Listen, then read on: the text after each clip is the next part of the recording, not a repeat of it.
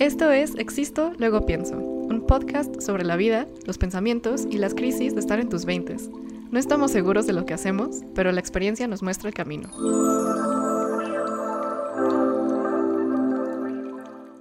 Bienvenidos a otro capítulo de Existo, luego pienso. Gracias por estar con nosotros una semana más. Em, felizmente por fin me encuentro en México después de mucho tiempo fuera. Em, y pues la semana pasada me llamaron a otro lado sin avisarme. Em, entonces, pues al final no pudimos grabar con Alonso, no pudimos avanzar como con el plan que ya teníamos. Pero ya saben que Alonso siempre es muy MVP y encuentra soluciones. Entonces vamos a sacar, bueno, hopefully, como solo un solo cap más él y solo uno más yo. Pero bueno, igual gracias por, por acompañarnos, gracias por todo el apoyo que nos mandan. Nos encanta recibir sus mensajitos. Eh, y pues bueno, hoy quería hablar de la interdependencia. hoy quería hablar un poco, porque siento que el capítulo pasado me enfoqué mucho como en el tener tu refugio interno muy sólido en ti mismo. Y sí, eso es muy importante, pero al mismo tiempo hay que darnos cuenta que somos em, interdependientes o, existimos en base a la existencia de todo el alrededor. Entonces, em, Sé que suena un poco contradictorio, espero que eh, después del capítulo como que sí haya planteado algo lógico, pero yo creo que podemos empezar el capítulo de hoy con una pregunta. Y la pregunta es, ¿en qué círculo de compasión te encuentras? Em, a lo largo de la historia humana creo que nos damos cuenta que nuestro círculo de compasión comenzó solo con personas muy similares a nosotros, em, sobre todo como hombres iguales a nosotros, ¿no? Como si, si la tribu era china, como que solo había respeto y compasión y como trato digno hacia hombres iguales, ¿no? Entonces, conforme vamos avanzando poco a poco, como que incluimos a otras culturas, bueno, a hombres de otras culturas, como en ese, en ese círculo de compasión, ¿no? Donde respetamos y pensamos como que todos somos dignos de una vida em, como con respeto. Y después, em, o sea, tal vez es como abro el debate que de cómo ustedes piensan que, que va este círculo de, compasión. Em, pero ya, entonces van hombres, hombres de otras culturas, luego incluimos a las mujeres poco a poco, que bueno, de hecho muchas culturas siguen como lidiando con esto.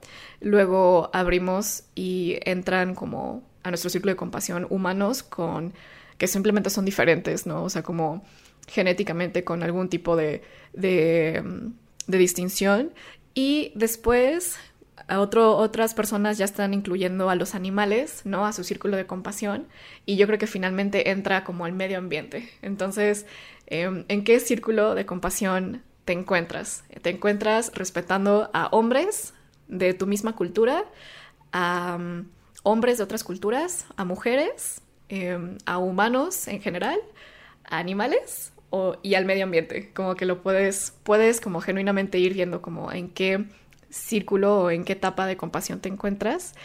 Em, y quería empezar este tema porque se me hace como muy interesante. De hecho, antes de estudiar psicología en la universidad, em, yo era como muy fiel creyente de que los humanos nacemos Em, con esta inherencia hacia el bien, ¿no? Como, pero, o sea, fielmente, o sea, yo, yo decía como, las personas nacen em, siendo buenas personas, em, siendo éticos, teniendo valores.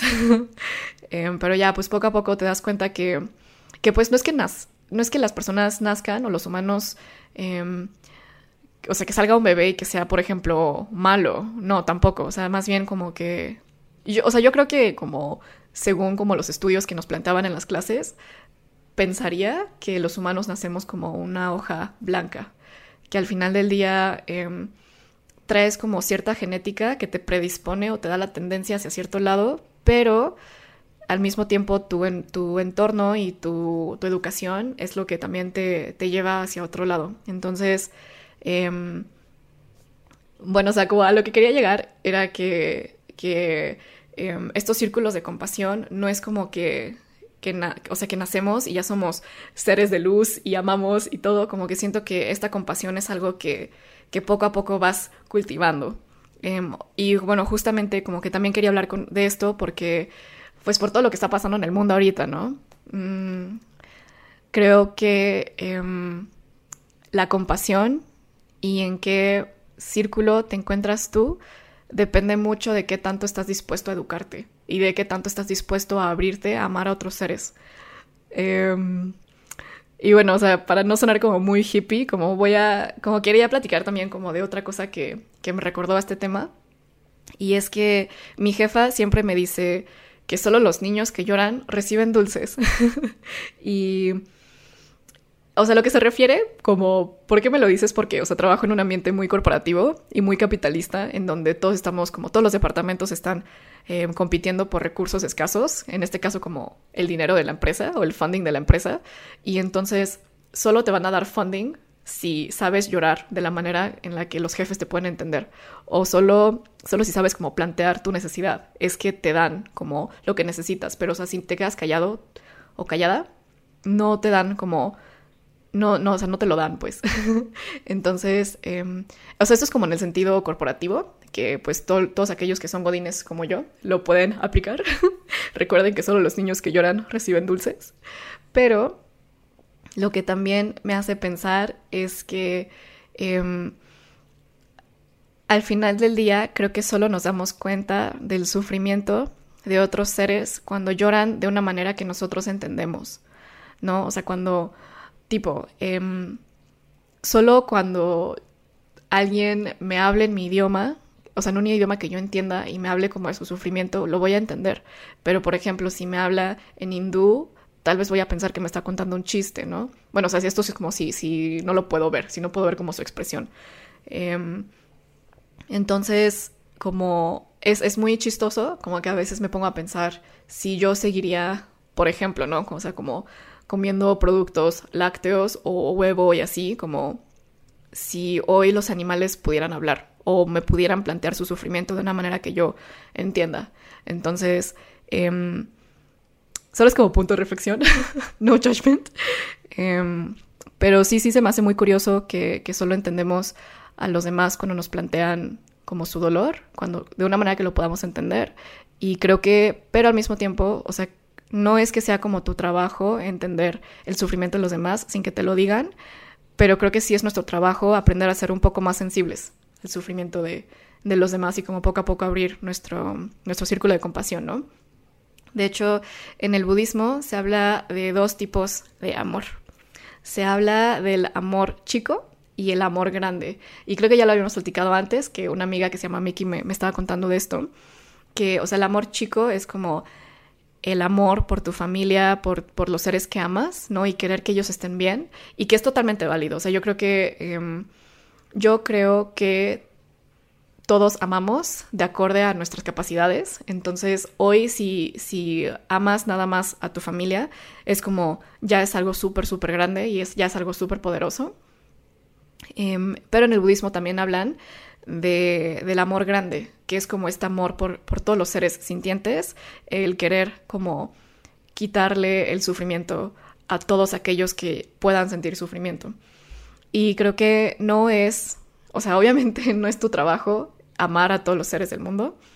Em, y obviamente no es como que todos, o sea, yo siento que no todos tenemos como el, el camino, o no todos tenemos como el destino de amar, como de tener como este amor grande, porque justo, o sea, siempre pienso como si hoy solo estuviera, bueno, y lo pienso como, como yo ahorita también, por ejemplo, en la universidad em, tenía como más tiempo libre, tenía, estaba como más, como con menos presión, siento, y por eso tenía como más amor grande por los demás tenía como este amor por el medio ambiente y, luchaba por él.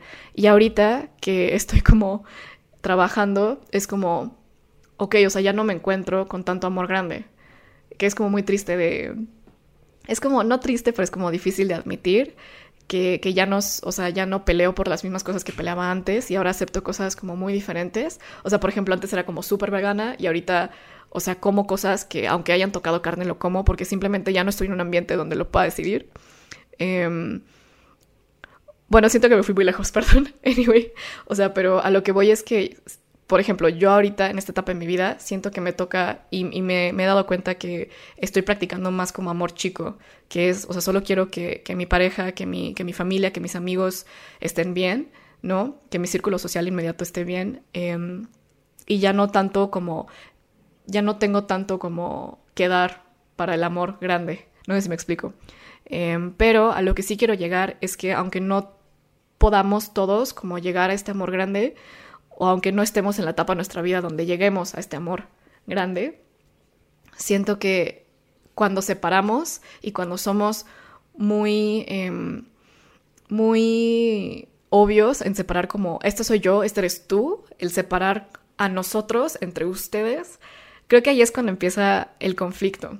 Y quiero, o sea, no quiero decir como todo, o sea, como que a lo que quiero llegar es que todos venimos de la tierra, como todos tenemos como una misma madre, o todos tenemos como, o todos sentimos sufrimiento y por ende somos iguales, em, y por ende no hay diferencia entre tú y yo. Y siento que, que, esto es como una idea muy rara, pero como quería tal vez plantear em, un, un, pensamiento em, filosófico que creo, que creo que lo daba Sócrates. Si no fue Sócrates, perdonen mi ignorancia, pero justo es como él decía, según yo, que um, cuando tú haces algo que lastima a los demás, al final del día te estás lastimando a ti mismo, porque estás creando un ambiente en donde lo, el dañar a los demás se vale. Y es, yo creo que eso es como, o por ejemplo, os voy a poner un ejemplo muy, muy bobo. Em, hoy, si yo tiro basura en la calle, tal vez piense que no me estoy lastimando a mí misma porque no estoy, em, no estoy como tirando basura en mi propia casa, ¿no? pero al final del día lo que estoy haciendo es que estoy estoy permitiendo una sociedad donde está bien tirar basura en la calle, que al final del día me va a afectar a mí, ¿saben? Entonces, creo que en realidad, como todos los conflictos surgen cuando nos dividimos muy, o sea, como muy claramente como entre tú y yo, como que hacemos como esta separación muy grande. Y, por ejemplo, em, una manera en la que empecé a sentir como que, que, que pues al final del día yo soy igual que todos y como lo mismo que trae la planta, la traigo yo. Em, son estos momentos que, que, en un libro leí que se llaman momentos de insignificancia, pero conexión. O sea, momentos en donde te das cuenta de lo insignificante que realmente eres, pero te sientes como súper conectado a todo, a tu alrededor. Em, una vez estaba de hike en Taiwán, en una montaña que se llama Huanshan, y es una montaña como las más altas en Taiwán, pero que no es como tan complicado porque ya es muy turístico, entonces puedes llegar en carro, bla. Bueno, el punto es que estaba haciendo un hike allá y era justo como el sunrise, o sea, nos levantamos a las 3 para llegar al punto perfecto para ver el sunrise. Y entonces estaba como yo y un, así una cosa así enorme, enorme, enorme de pura naturaleza y ahí realmente sentí lo chiquita o lo, insignificante que soy, pero al mismo tiempo estaba muy en paz, porque aunque sea como muy chiquita, muy insignificante, soy o me sentí parte de todo y me sentí parte de la, naturaleza. Entonces, creo que al tener como muchos momentos así como de insignificancia, pero conexión, es que te das cuenta que realmente no hay separación entre tú y el medio ambiente, o no hay separación entre tú y tu vecino, vecina, o no hay separación entre tú y tu perro, por ejemplo. No sé si es, sea como algo muy, este, muy hippie que decir aquí, o por ejemplo, otro, otros momentos en donde te sientes como insignificante, pero muy conectado, es tipo cuando trabajas en equipo, em, cuando, bueno, por ejemplo, lo voy a poner en un ejemplo de, de mi amiga Mitch, ¿no? O sea, hay 30, 40, 50 personas que hacen posibles un documental o que hacen posibles una película, ¿no? Y al final del día como que si solo sacas el trabajo de una persona es insignificante, pero cuando sale la película es como, wow, entre todos fue que se logró este, esta cosa enorme. Entonces creo que cuando también, cuando trabajas con muchas otras personas em, y llegan a un propósito súper cool, ahí también como que llegas a sentir lo insignificante, pero lo conectado que estás. Y de hecho, en, en el hinduismo a veces hablan de, del sexo, por ejemplo, como un momento así, porque es un momento en donde tú y otra persona, o bueno, otras personas como tú quieras, em, al final del día como que, o sea, o sea, como que hacen un merge y se convierten en uno solo. Por eso como el amor es tan grande, ¿no? O sea, porque, porque te hace sentir parte de algo más grande y, y pues bueno, creo que, creo que a lo que quiero llegar nada más es como que es súper, súper importante a veces ir detectando estos momentos en donde nos damos cuenta de lo chiquitos que somos, pero de lo increíble que es ser parte de toda esta grande abundancia, ¿no? Como lo increíble que es ser parte de la humanidad, lo, que, lo increíble que es ser parte de la naturaleza, que, no hombre, o sea, que, que lo mismo que trae este insecto, lo traes dentro de ti. Creo que eso es algo como muy, muy, muy, muy bonito y que es muy fácil de olvidar cuando nos metemos en nuestro trabajo, en nuestras responsabilidades, en como todas estas cosas, como todos estos social contracts em, que, que, nos da la sociedad, el Internet y las redes y todo esto. Pero, pero bueno, entonces, em, como resumen, o sea, como de lo que hemos hablado hasta ahorita, es como una, pensar en qué círculo de compasión estás, dónde te encuentras y les invito a cultivar o a, ver cómo podemos expandir nuestro círculo de amor, ya que al final del día todo lo que hagas en bien para los demás regresa a ti de la misma manera en la que todo lo que haces mal para la sociedad regresa a ti. ¿Ok? bueno. Em, y finalmente quería como que cerrar en algo que... Em, que pues bueno, o sea, aquí abajo de mi, de mi micrófono tengo el libro de Jay Shetty que se llama Eight Rules of Love. Em, y pues la verdad es que es un libro un poco... No, o sea, no es mi favorito, voy a ser muy sincera, pero porque es como contenido muy similar a su podcast, entonces yo creo que si te gusta el podcast, quédate con eso, tal vez el libro, si quieres te lo presto, pero no lo compres. Em, bueno, yo digo, em, pero bueno, ya en la última parte de este libro habla de algo muy, muy grande, que es como justo como este amor grande, que hablan en el budismo, que en el hinduismo se llama como otra palabra. Em, pero muchas veces pensamos que, que para sentirte amado tienes que recibir amor. Pero al final del día te puedes sentir amado dando amor.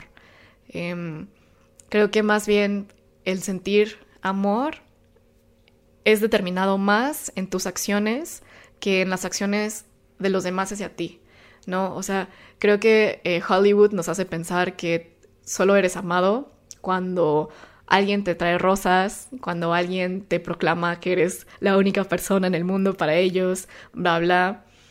Pero, güey, o sea, compara eso como lo que sientes cuando alguien te da eso, comparado a, por ejemplo, lo que sientes cuando simplemente le dices a tus papás que los amas, le dices a tu hermano que lo amas, eh, cuando decides como, no sé, armarle el desayuno a tu familia, a tu pareja, ¿no? O sea, como, ¿en qué momento sientes más amor? Porque yo creo que sientes más amor cuando lo das, no cuando lo recibes. Entonces, em, es justo eso, o sea, regresamos a lo mismo y es a este círculo de compasión que, que bueno, pues quizás lo podemos llamar el círculo de amor, ¿no? Eh, Creo que em, es muy, muy fácil caer en el querer recibir siempre, porque es como lo que más vemos, pero em, también creo que es muy poderoso decir como, por ejemplo, hoy no me siento amada, em, por ejemplo, es como, güey, si te encuentras en ese, en ese momento donde te sientes muy solo, sola, sole, ¿qué tal si le das una pausa al hecho de que sientes que nadie te está dando amor y más bien lo vemos desde otra manera y tú das amor, ¿no? O sea, creo que es muy... Em, es, o sea, ¿qué tal si ahorita mismo agarras tu celular y le mandas un voice note de la nada a quien sea, como alguien que realmente te ayudó, pero que nunca le pudiste decir que gracias? Pues, güey, mándale este mensaje como de, genuinamente, tú me ayudaste a tener luz en mi vida en un momento donde fue muy difícil. Güey, da el amor, y yo sé que aunque no te contesten, vas a sentir, te vas a sentir amado porque el amor sale de ti, no de los demás hacia ti. Pero bueno, Entonces, nada más, eh, espero que les haya gustado como este capítulo muy cortito, pero em, como que trae muchas preguntas dentro de, ¿no? Em, recuerden que, que, no existe un, un tú sin un entorno, ¿no? O sea, creo que em, no hay manera de distinguir entre ti mismo si no existiera la sociedad. Es como, por ejemplo, la felicidad también es comparada, ¿no? o sea, tú sabes lo que significa ser feliz porque sabes lo que, porque has como experimentado sufrimiento.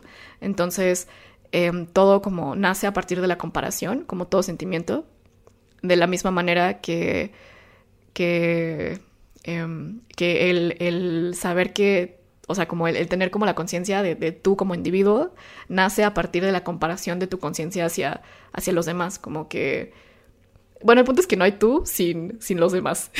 Entonces, y por eso, eh, como, como, como es, es una existencia muy interdependiente, pues tratemos de, de sacar más positive vibes, tratemos de, de amarnos más, em, porque al final del mundo, al final del, del, o sea, del día, como amar al mundo es amarte a ti mismo. y amarte mismo es amar al mundo. Entonces, bueno, em, creo que fue como un capítulo muy fumado, Juro que estoy totalmente sobria.